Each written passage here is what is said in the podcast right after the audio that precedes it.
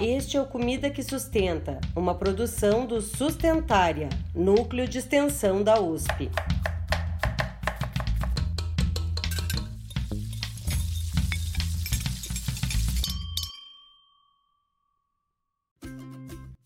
Olá, olá! Seja muito bem-vinda e muito bem-vindo ao nosso Encontro Sustentária. Pode chegar, senta e fica à vontade. Meu nome é Pamela de Cristine e está começando o décimo e último episódio principal da terceira temporada do Comida que Sustenta. Nessa temporada, começamos falando da importância da literacia e divulgação científica. Trouxemos a caracterização dos sistemas alimentares Brasil afora, justamente a partir de evidências científicas produzidas por pesquisadoras sustentária. E agora, mais para o final da temporada, apresentamos algumas soluções que já estão em curso com o propósito de melhorar os pontos frágeis nos sistemas alimentares brasileiros. E falando no começo da temporada e em Pesquisadoras Sustentária, quem vai apresentar o episódio comigo hoje é ninguém mais, ninguém menos que a nossa pessoa master aqui sustentária, né, gente? Quem sou eu aqui na fila do pão? Com a Aline Martins de Carvalho, um, uma coordenadora tão maravilhosa do nosso projeto, que foi convidada lá do primeiro episódio e que volta hoje para encerrar e fazer esse ciclo com a gente, né? Então, bem-vinda, Aline. Que prazer ah, ter você hoje. Muito obrigada, Pam. Prazer estar aqui com vocês né, nesse último episódio da temporada. É um prazer poder ter começado e agora fechar né, o último episódio, trazendo um assunto também super interessante, né? É, então, agradeço novamente por toda a organização do podcast, que acho que foi um sucesso esse ano, né? Com várias novidades, diferente das últimas temporadas. E para a próxima, né? A gente já está pensando em novas por novidades. É, mas agradeço muito, acho que vai ser um episódio super legal hoje. É, e Pan, você falou um pouco de como é que foi a temporada até aqui, né? E olhar para trás também nos impulsiona a olhar para frente, né? Então hoje o nosso tema é, vai ser sobre as perspectivas da mesa para o futuro. E muitas vezes a inovação tecnológica ela aparece como algo necessariamente positivo e desejável. Então a nossa proposta hoje é pensar e falar sobre essas possibilidades, buscando abordar os diferentes aspectos envolvidos nessas é, inovações tecnológicas. Ai, que ótima forma de fechar essa temporada, não é, gente? Então, para que a gente possa ter bastante tempo para esse bate-papo, porque olha, eu vou falar, hoje é uma verdadeira aula, assim, é um privilégio poder estar aqui nessa mesa com pessoas tão ilustres e que realizam pesquisas tão importantes nesse tema. E acho que agora vamos apresentá-los, né, para vocês conhecerem também. É, então eu começo chamando a nossa convidada interna, que ela já é conhecida por quem escuta o Comida que Sustenta, já que ela é mentora do Sustentária e co-líder do grupo que produz aqui o podcast e já dividiu a bancada com a PAN várias vezes. É, e ela é cientista social, doutora em ciências sociais pela Unicamp e atualmente ela é pesquisadora de pós-doutorado em uma universidade na Holanda, que eu vou deixar para Mari falar o nome porque eu não vou conseguir. E tem o um enfoque nos aspectos sociais da agricultura celular e da fermentação de precisão. E ela é a Mariana Rassueta. Seja muito bem-vinda aí do outro lado, Mari. Oi, Aline. Ai, eu tô feliz demais de estar aqui com os colegas queridos. Também agora, desse, hoje, desse lado da mesa, né? Aí eu vou chamar o nosso convidado externo, que é o professor titular da Universidade Federal Rural do Rio de Janeiro.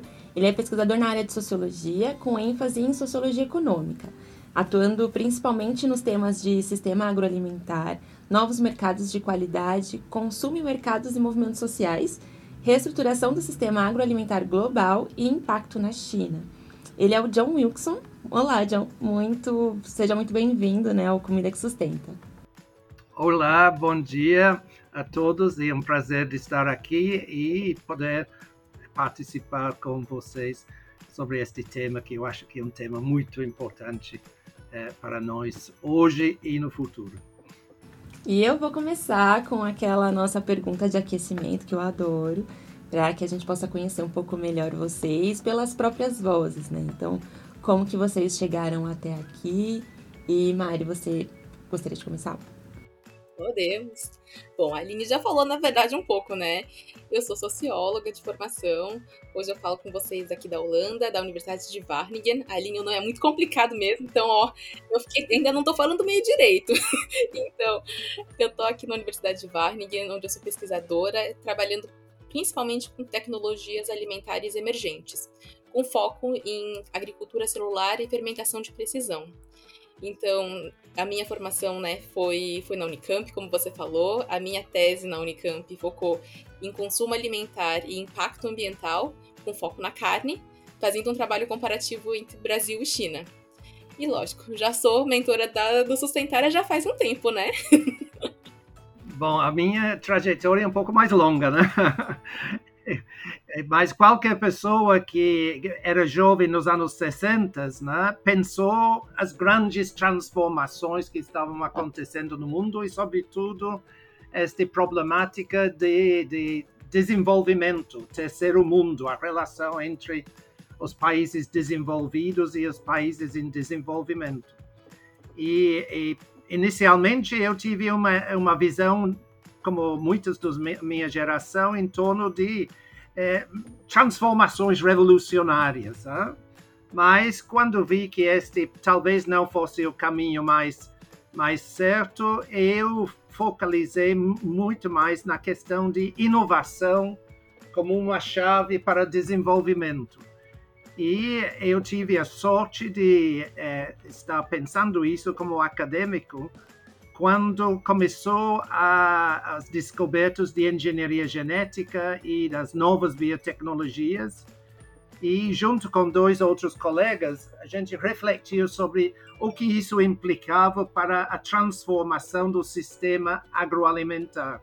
E produzimos um livro sobre isso lá nos anos 80, final dos anos 80. Então, uh, este com o desenvolvimento, a nova onda de inovação, é para mim uma certa continuação desta preocupação com inovação e, sobretudo, as transformações na genética e na biologia eh, em relação ao sistema agroalimentar. E ótimo ouvir vocês, né, conhecer um pouquinho sobre a história de vocês, como que vocês chegaram até aqui, né, estudando esse tema.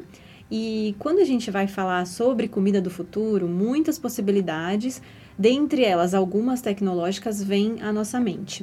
E, e, hoje, então, a gente vai focar em dois desses tipos uh, de inovações tecnológicas, né, que tem sido muito discutido, que são a agricultura celular e a fermentação de precisão.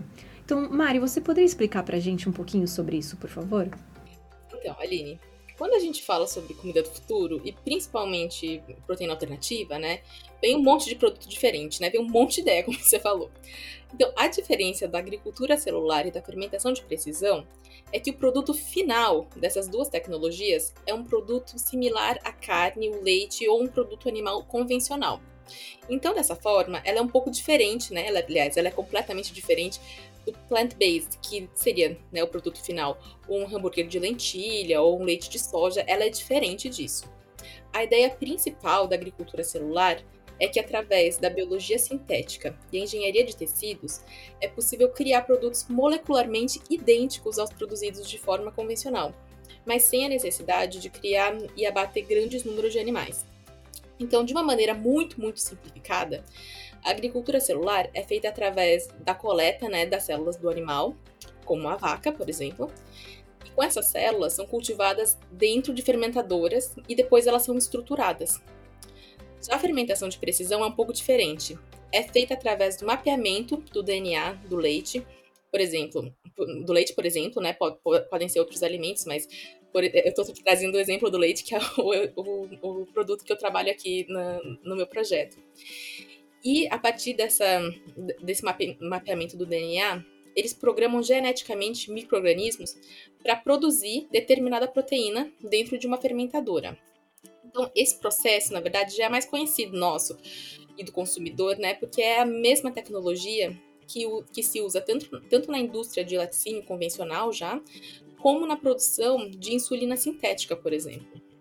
Mas essas tecnologias todas, né, elas não, não, mudam só o produto final que a gente que a gente consome, mas elas mudam também os modos de consumo. E na verdade, eu tenho uma pergunta para o John a respeito disso. John, como que você imagina a transformação da conexão entre os espaços rural e urbano com o desenvolvimento da tecnologia de agricultura celular e fermentação de precisão em larga escala? Uma, uma pergunta muito interessante, Mariana, e, e o último capítulo do livro que eu publiquei recente reflete sobre isso, porque eu acho que as implicações são profundas para as relações cidade-campo. Eu diria primeiro que a gente tem que pensar que estas relações são extremamente heterogêneas. Né? Esta é uma coisa que eu enfatizo. Às vezes a gente tem um, tipo ideal de relação cidade-campo, tipicamente europeu, né? uma cidade eh, não tão grande como um hinterland agrícola muito rica e você pode pensar numa situação quase idílica de relação entre cidade e campo. Mas, de fato, o que estamos hoje em dia, a, a, o mundo inteiro virou urbano e vai ficar cada vez mais. Estamos falando de 65% da população do planeta urbano, né, daqui a 20 anos ao máximo, e em grande parte consolidado em cidades, megacidades.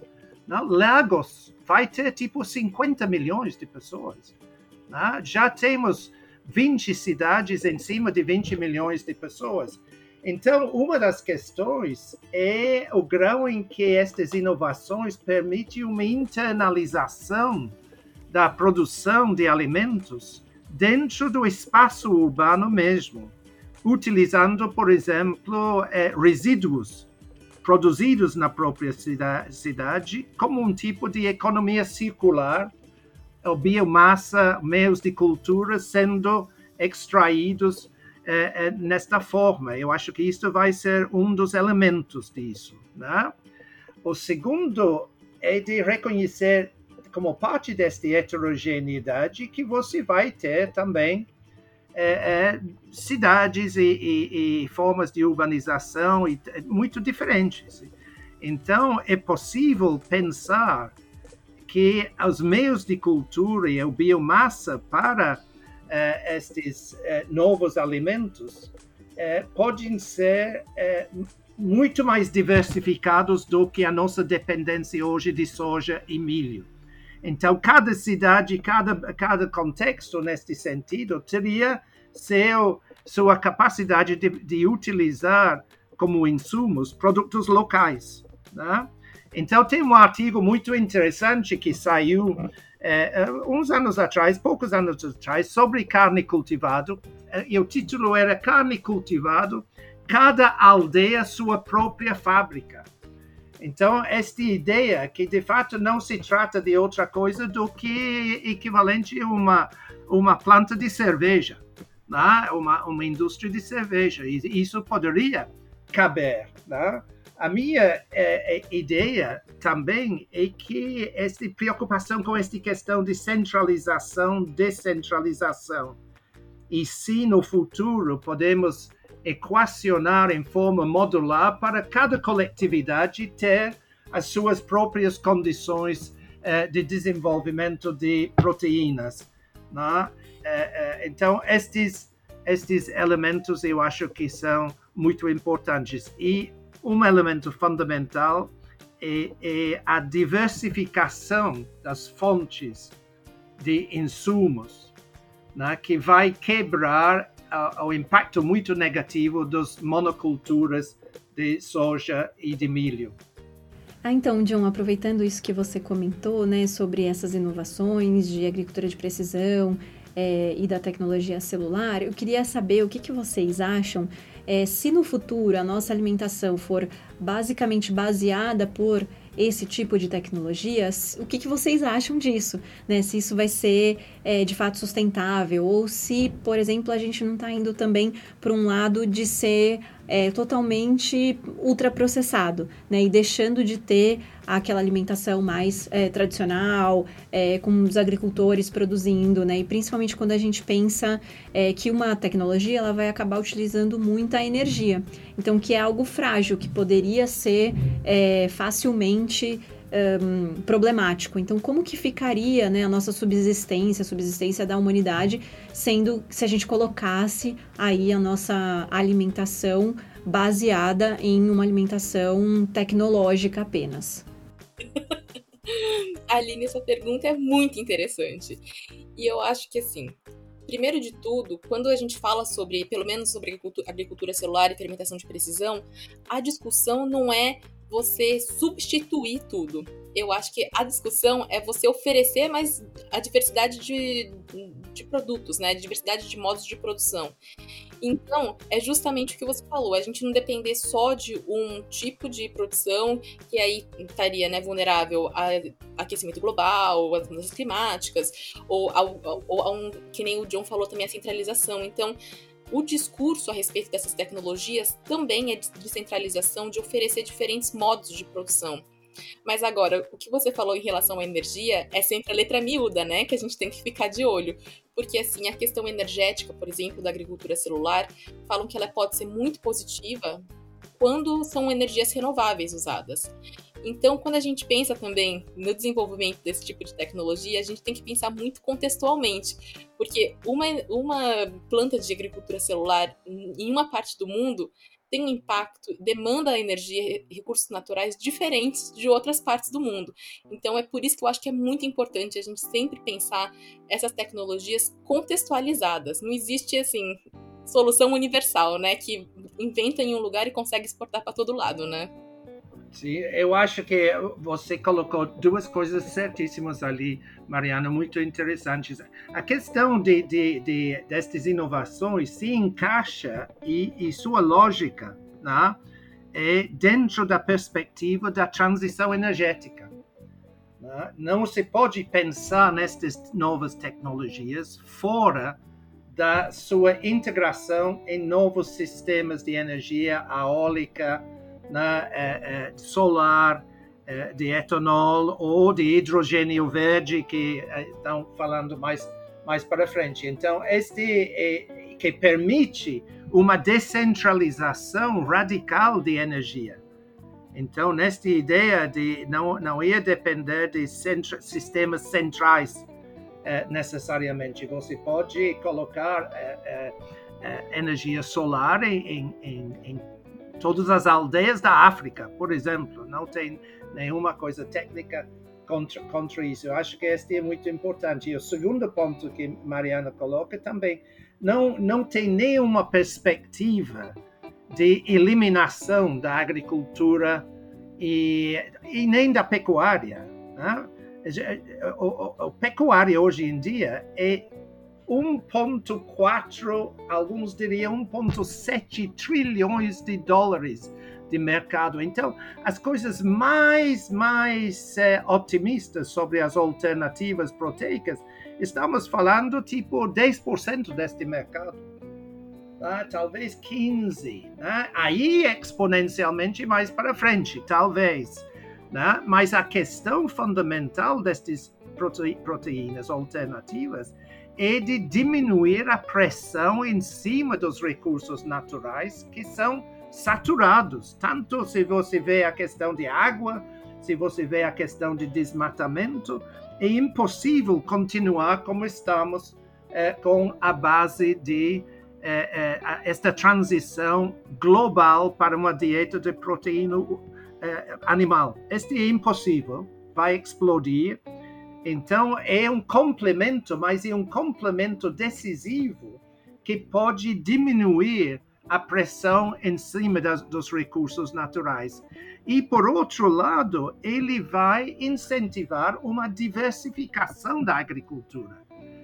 Todo, eu escutei uma apresentação eh, anteontem dizendo que os feijões vão renascer com o desenvolvimento de proteínas alternativas, né? porque são é, altamente é, favorável em termos de conteúdo de proteína e são altamente favoráveis em termos de reposição de nitrogênio no solo. Então, que venha todos os feijões do mundo né, é, para alimentar a, a, proteína alternativa. Então, eu não vejo isso. Tampouco é, é, eu sei que é, vocês trabalham muito este tema, eu não vou entrar em detalhes sobre isso, mas é, é, nem todas as alternativas podem ser caracterizadas como ultraprocessados.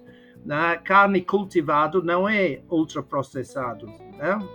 É, é, e, e, muitas das carnes de precisão de, de, são de muitos poucos ingredientes, de fato, ainda utilizando este critério. Então temos que ser muito cauteloso na caracterização destas inovações, tout court, como mais uma continuação de ultraprocessados. Eu acho que esse é um debate que a gente vai ter que desenvolver, mas, é, a meu ver, é, é, tem um exagero na resposta de vários autores e, e, e grupos de pesquisa neste sentido. Eu acho que temos que que, andar com cuidado com isso. Eu acho que esta questão de ultraprocessados foi absolutamente fantástico para eliminar os elementos nocivos constituintes de alimentos processados. Este é absolutamente fundamental, é uma batalha que precisa continuar. Mas acho que é incorreto de caracterizar estas inovações de proteínas alternativas todos nesta categoria de ultraprocessados. É, ai, muito interessante isso que vocês trouxeram, né, sobre esses diferentes profissionais, né, os profissionais da, uh, da agricultura, mas uh, os profissionais é, da energia, né, porque a gente sabe que nesse processo produtivo, quando a gente fala em sistemas alimentares, são profissionais de diversas áreas que deveriam né, estar envolvidos ou que estão envolvidos nesse, nesse processo produtivo todo. É, inclusive, a gente já falou um pouco sobre as potências de projetos interdisciplinares no episódio 4 da nossa temporada. É, então, convido para quem não ouviu esse episódio, volta lá, corre e, e ouça. E, mas gostaria de perguntar para vocês é, o que, que vocês diriam que é o significado de ter pesquisadores da área de humanas e de ciências sociais, como é o caso de vocês dois, trabalhando com tecnologias alimentares. Ah, ok. Uh, uh mas eu, eu trabalhei durante muitos anos nesta área da construção social eh, das tecnologias, né? Eh, e eu acho que uma das contribuições das ciências sociais e humanas é de mostrar que a tecnologia é um processo social. Então, desenvolveu-se assim a ideia que inovação é um processo sociotécnico é, é, é um processo que unifica pessoas e coisas. E as, a, a, a, articulação das pessoas é tão essencial para quanto as coisas para o desenvolvimento de inovações. Eu acho que este foi o grande é, sacada, vamos dizer, das ciências sociais. E a gente vê isso em, em muitos aspectos, porque inovação ele só tem sentido se ele encaixa com as práticas coletivas, as práticas sociais, o que a gente diz é o, o comportamento do consumidor. Então, a inovação tem que precisa levar em conta a dinâmica de práticas alimentares se, é, se vai ter sucesso em desenvolver é, é, inovações de produtos. Né? Então, um profundo conhecimento da, das dinâmicas culturais, antropológicas e sociais da comida, que é uma, uma, uma, uma prática tão saturada de cultura uh, uh, e tão, tão integrado no dia a dia social, que você não pode desenvolver inovações que não se encaixam dentro desta dinâmica social.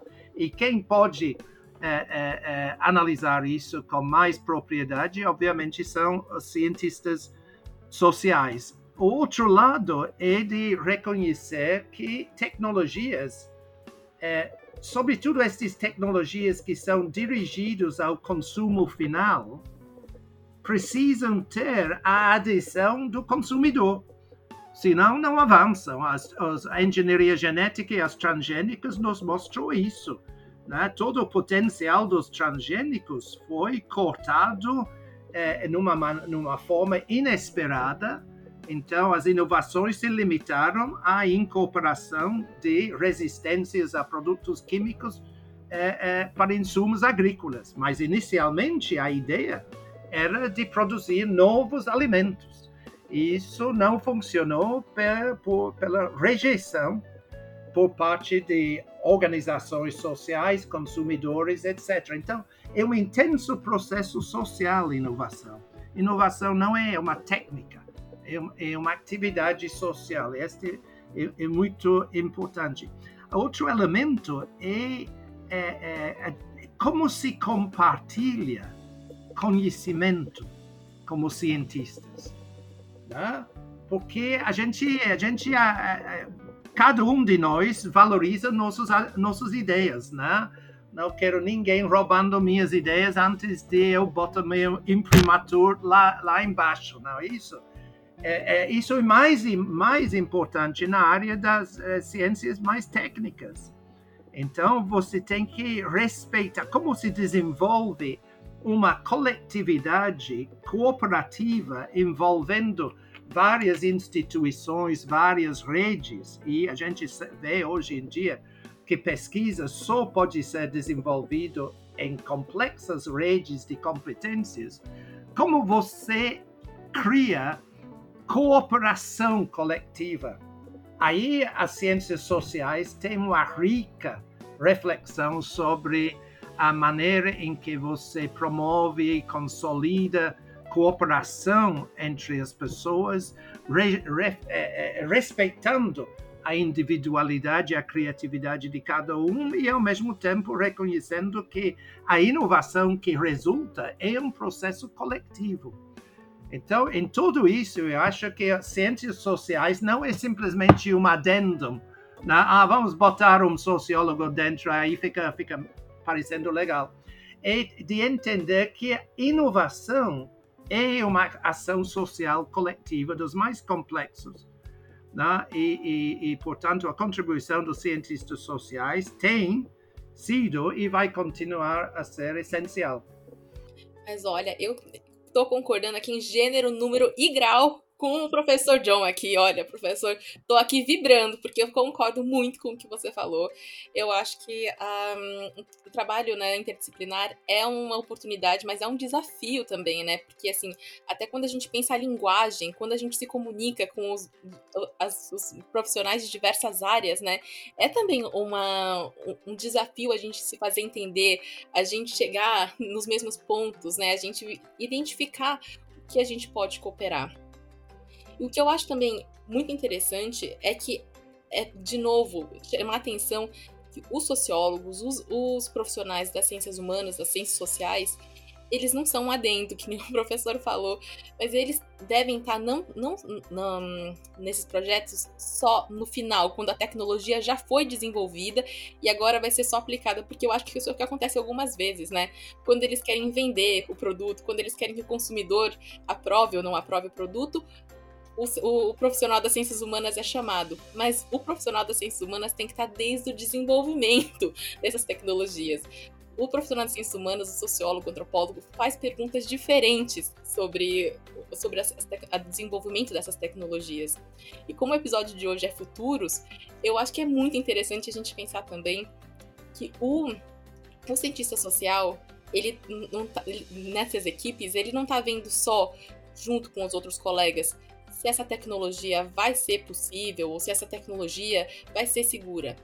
Mas é também o exercício de você imaginar a nossa vida, imaginar os nossos sistemas alimentares no futuro junto com essas tecnologias. Então eu acho muito interessante, por exemplo, o projeto que a gente está, que eu faço parte aqui na Holanda, ele é um consórcio né, entre universidades e setor privado e é multidisciplinar. Então, assim, a gente acompanha muito de perto o trabalho dos nossos cientistas de alimento, né, engenheiros de alimento, de alimento que trabalham num prédio, num prédio diferente, que estão trabalhando com fermentação de precisão em relação ao leite e ao queijo, né? E a gente que está baseado no departamento de filosofia faz perguntas diferentes. A gente tenta imaginar, junto com os nossos eh, colegas cientistas também, como que seria a introdução dessa tecnologia no contexto, no contexto holandês, no contexto de produção, né? A Holanda é um grande produtor de leite, então a gente tem trabalhado diretamente com os produtores de leite holandeses, perguntando para eles, trazendo eles para essa discussão como que vocês veem o desenvolvimento dessa tecnologia que os cientistas também têm uma maneira muito particular, né, de se comunicar um com o outro, de falar de como, como eles fazem os processos. Então a gente também tem feito esse processo de tradução para que isso se torne acessível, para que, que esses atores, como os produtores de leite, pequenos produtores também, se sintam à vontade para serem ativos nesse tipo de transformação. Como o professor John falou, que é um processo de transformação, a inovação é um processo social, esse processo tem que ser inclusivo. E eu acho que essa é uma oportunidade também dos cientistas sociais estarem ativos, estarem trazendo diferentes vozes para que esses processos tecnológicos, longe de serem, ah, vai salvar a humanidade, inventando esse negócio aqui, é só esse negocinho que vai resolver a vida de todo mundo. Não, gente, a gente precisa construir isso junto, a gente precisa construir isso envolvendo cientistas, consumidores, produtores, para a gente pensar de uma forma que no futuro, quando se der, se der bom, vai ser bom para todo mundo. Se der ruim, a gente vai ter que lidar isso também junto, sabe? Então, no processo de desenvolvimento, o cientista social é muito, muito, muito importante nesse processo de tradução, mediação e inclusão nesses processos. E acho que assim como eu falei no começo, é, estar aqui hoje é uma oportunidade de ter uma aula, né, com pessoas que são tão engajadas e que pesquisam, sabem tanto sobre esse tema, mas é, acho que também vale muito sobre projetos interdisciplinares trazer a própria experiência do Sustentária que teve nos últimos anos. Acho que quando eu cheguei no projeto era muito fechada aqui na Faculdade de Saúde Pública, né, para graduação de nutrição, e conforme novos profissionais, novos pesquisadores entraram no projeto de tantas áreas diferentes, é, isso trouxe uma contribuição né, para o debate, para as discussões que eram feitas e até para os materiais. Né? Hoje a gente tem uma diversidade de projetos acontecendo que mostrou o quanto é rico ter esse debate interdisciplinar e o quanto a gente consegue avançar junto nessas discussões. Mas já para finalizar aqui o nosso bate-papo passou super rápido e também essa temporada que foi tão especial, é, eu vou fazer um convite para sonharmos juntos, né?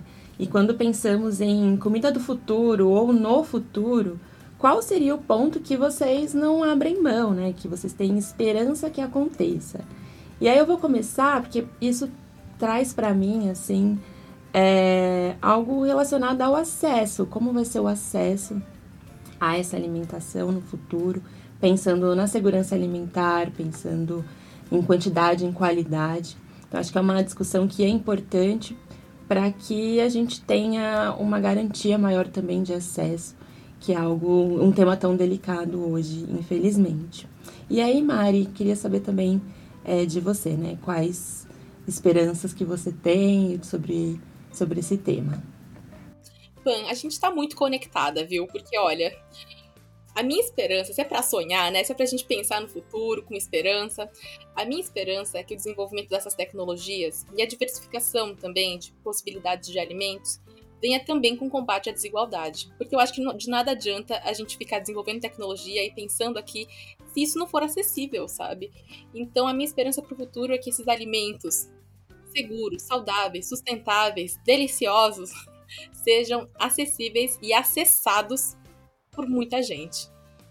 Bom, é, é, na mesma direção um pouquinho, eu, eu acho que Brasil, nós no Brasil, tem um, uma situação tão privilegiada que naturalmente a gente pensa, ah, eu quero que aquela manga que eu adoro vai persistir para sempre, eu posso chupar ele exatamente como Darcy Ribeiro falou, que você deve chupar uma manga, mas de fato o que a realidade de hoje globalmente e estas inovações se encaixam nisso, é que as pessoas é, é, que mais importa no mundo em termos numéricos estão no, nos contextos ecos, de ecossistemas mais frágeis do mundo. Né? Os próximos 2 bilhões de pessoas que vão é, entrar no nosso planeta né?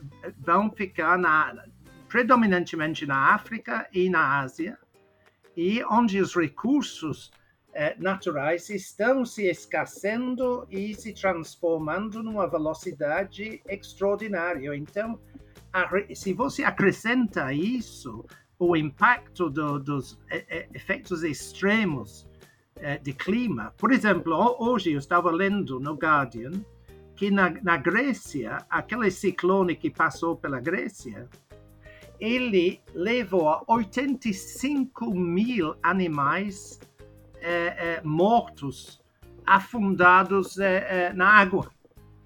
Né? Destruiu toda a agricultura os, da, da, daquela região. Eles acham que só em cinco anos eles vão poder reconstituir a agricultura ali. Se você acrescenta isso às migrações extraordinárias que estão acontecendo no mundo, as guerras e, e, e todos estes elementos, muitas pessoas não estão em contato, em condições de ter alimentos nas formas mais favoráveis dos nossos sonhos.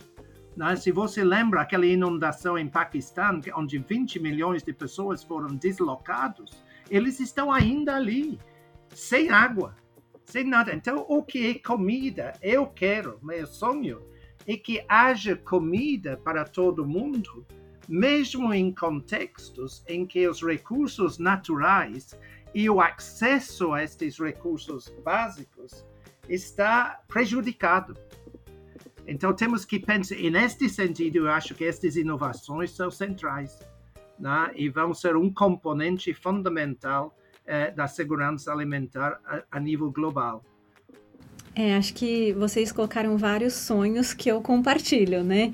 É muito, muito interessante. Então, o que eu poderia, fiquei pensando aqui que eu poderia acrescentar, eu acho que uma comida do futuro, ela também tem que pensar em cultura alimentar né? Porque quando a gente fala em tecnologia, muitas vezes a gente está uniformizando a comida e aí todo mundo passa a comer a mesma coisa. Então eu espero que a gente consiga pensar é, em uma cultura de acordo com as características do, dos locais, de acordo com o bioma, com é, biodiversidade, é, porque isso faz com que as sociedades sejam diferentes, né? A forma em que a gente come, o que a gente come. Se a gente vai pensar aqui no Brasil, por exemplo, é, a gente tinha muito um consumo de mandioca, né? Era uma base muito importante da nossa comida. E hoje em dia a gente já vê uma redução importante do consumo desse alimento e até objeto de estudo de um dos grupos aqui do Sustentária que estuda alimentação brasileira e como que essa, o consumo de mandioca e de farinha de mandioca vem diminuindo, mesmo até na região norte, que ainda é a região que mais consome né, esse alimento no Brasil. Então a gente pensar em cultura é, e, e, essa relação da, do plantar, né, essa conexão do alimento é, desde lá da produção até a gente preparar junto, a gente comer e estar tá na mesa, que eu acho que é uma proposta aqui do podcast de estar tá sempre assim na mesa discutindo, falando sobre comida é, e também comendo. Então acho que não, apesar dos avanços tecnológicos que é algo né, que não é possível voltar atrás, como que a gente também mantém as raízes na nossa cultura alimentar e nas nossas tradições. E eu vou aproveitar essa energia que a gente está de esperança, de pensar no futuro, para chamar o nosso próximo quadro. Sustentária indica.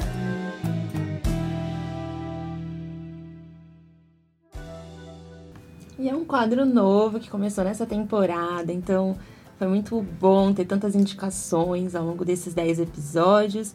E John, o que você separou, por favor, para indicar para quem nos ouve hoje? Bom, eu acho que o livro que mais me impactou é, é, neste, é, é nestes últimos meses tem sido o livro de Graeber, né? David Graeber, que é o grande antropólogo que é, faleceu assim é, inesperadamente, realmente, é, logo depois de terminar este livro maravilhoso que ele, que eu acho que a tradução em português é o despertar de tudo, né? uma uma nova história da humanidade.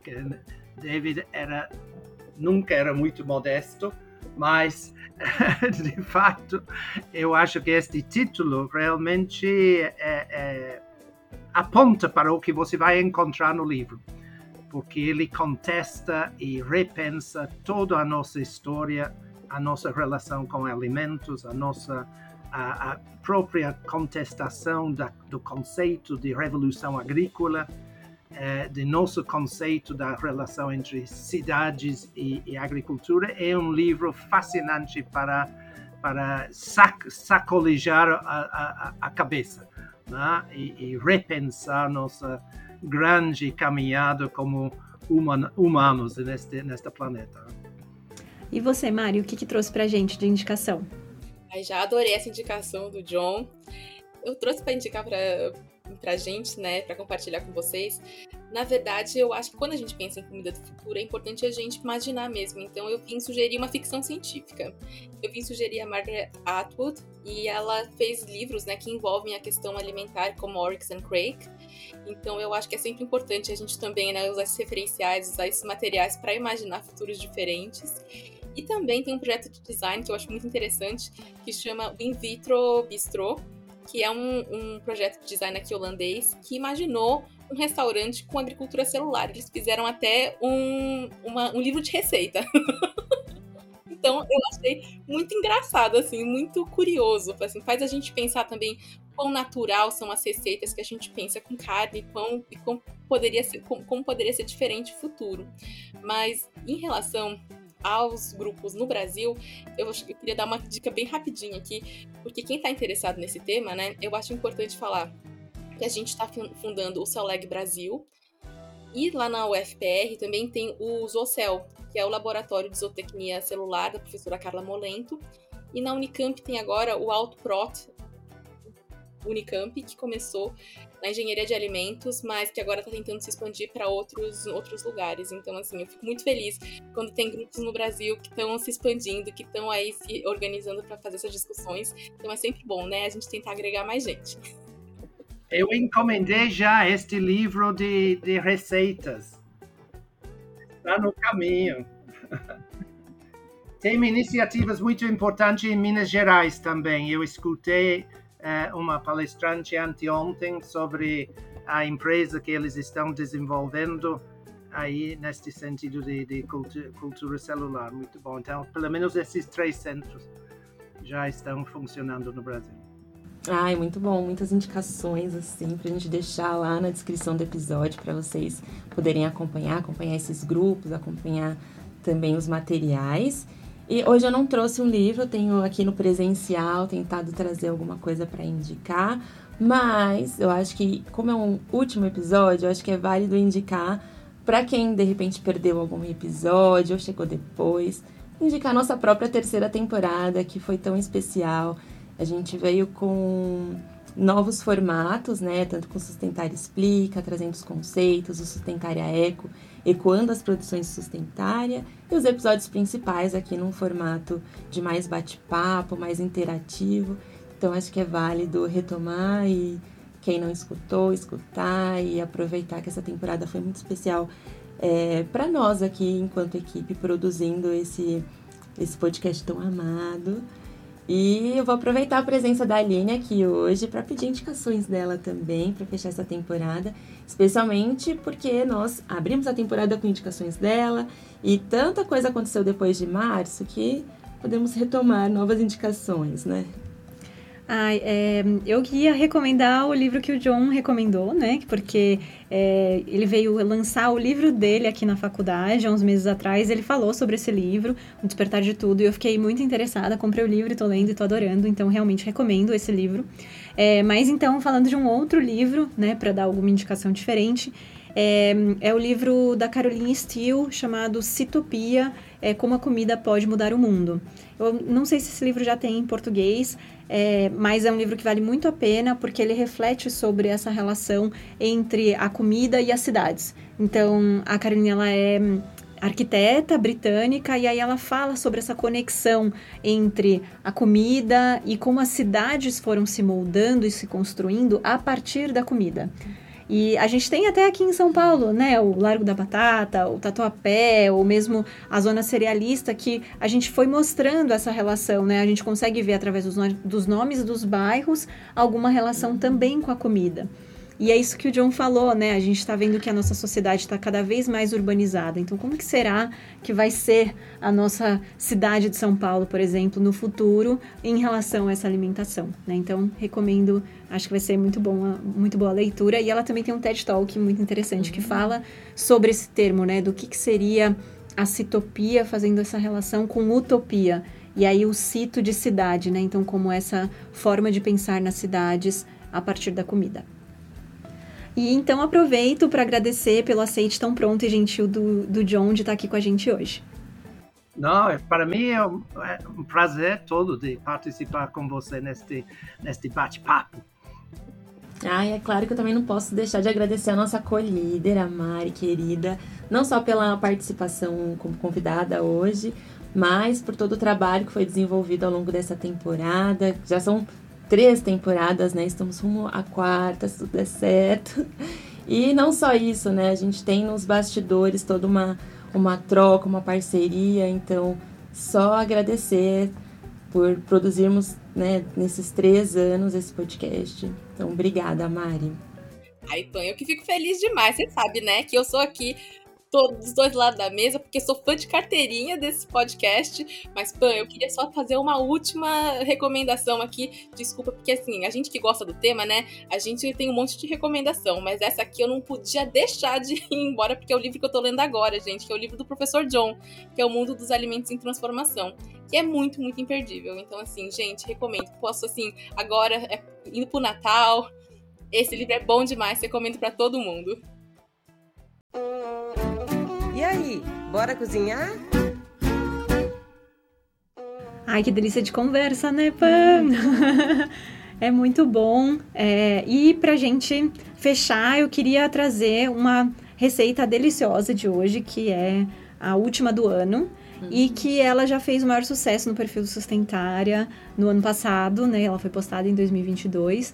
E ela pode servir como inspiração aí para as festas de fim de ano de todo mundo. Hum, que ótima lembrança, Aline. Então, é uma bela entrada, né, para um jantar ou petisco de confraternizações.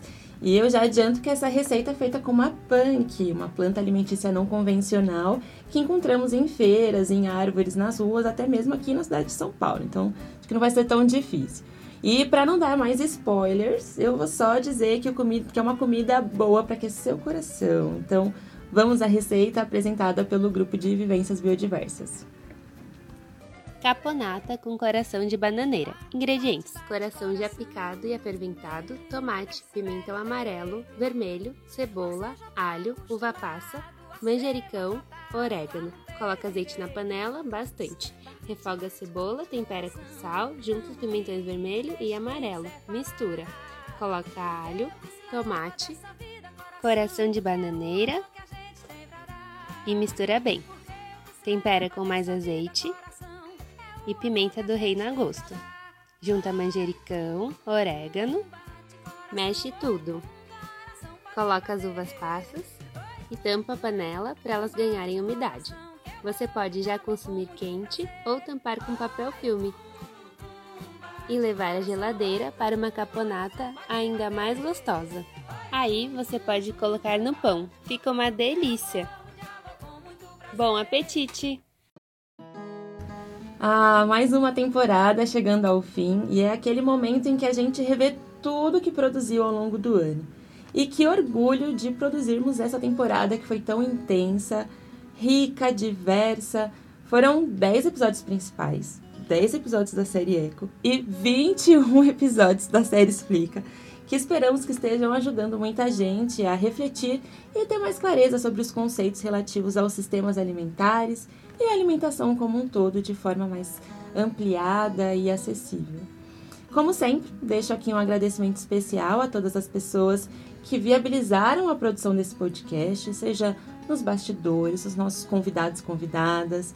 E eu manifesto aqui em nome de todo o grupo a nossa enorme gratidão a você que nos ouve que é para quem a gente prepara tudo com tanto carinho e com tanto apreço, né? A vontade que esse podcast cresça e atinja cada vez mais pessoas. Eu aproveito você, né, é, nosso ouvinte, para fazer um convite a escutar essa temporada toda, as temporadas anteriores. Estão todas disponíveis, como eu falo em todo episódio, lá no Spotify, na plataforma, na plataforma Orelo, no Google Podcasts e agora também no YouTube, onde você consegue nos assistir. E os links estão aqui na descrição, corre lá para explorar. Não deixa de seguir os nossos perfis e assim acompanhar todas as novidades. Ai, Pan, também queria agradecer muito por ter estado aqui com vocês. É, nesse, última, nesse último episódio da temporada, né? Eu participei tanto abrindo quanto fechando aqui o último episódio principal.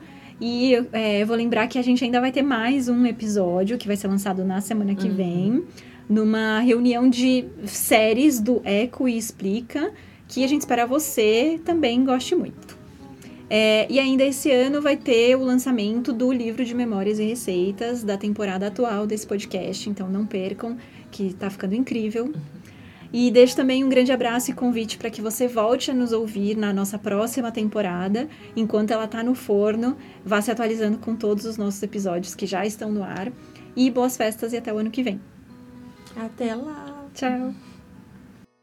Comida que Sustenta é uma produção do Sustentária. Para ouvir todos os episódios, nos siga no Spotify, Orelo ou acesse sustentaria.com.br. Quem coordenou essa produção foi a Nadine Marques, a apresentação de Pamela de Cristine e Aline Martins de Carvalho. O apoio à pauta, roteiro e pesquisa foram de Nadine Marques, Mariane Rassueta e Pamela de Cristine. A curadoria de receitas foi do grupo Vivências Biodiversas e de Daniele Freitas, a edição de Mariana Ting e as trilhas sonoras e sonoplastia de Daniela Viana e Fernando Curain. Os materiais de divulgação são de Clarissa Taguchi e Catarina Cruz. E o Sustentara é um núcleo de extensão da USP, idealizado e coordenado por mim, Aline Martins de Carvalho, professora do Departamento de Nutrição da Faculdade de Saúde Pública da USP.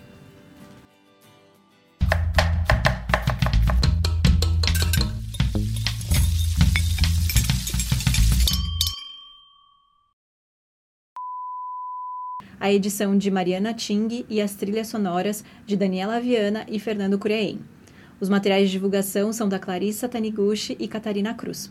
Você, como todas as pessoas, eu vou fazer um laboratório social, pode pôr nos créditos, mas.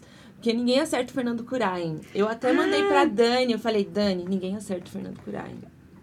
Eu falei o quê? Como é que é? Fernando Curain. Não sei, Curain. mas foi um negócio diferente. e é, é Taguchi. Eu falei o, o quê? Clarissa. Clarissa Taniguchi. Eu falei o quê? Não sei, foi um negócio diferente. Clarissa Taniguchi. Ai, eu acho é... que. Fernando Kurai e Clarissa Taguchi. Tá, eu acho que eu falei Taniguchi. Foi só essas, é, foi só essas coisas. Clarissa Taniguchi. Não, Ai, e aí quando eu tava falando, eu, quando eu tava falando Fernando Curain, aí eu falei assim, ah, eu sei falar, porque eu ouço a Pam falando toda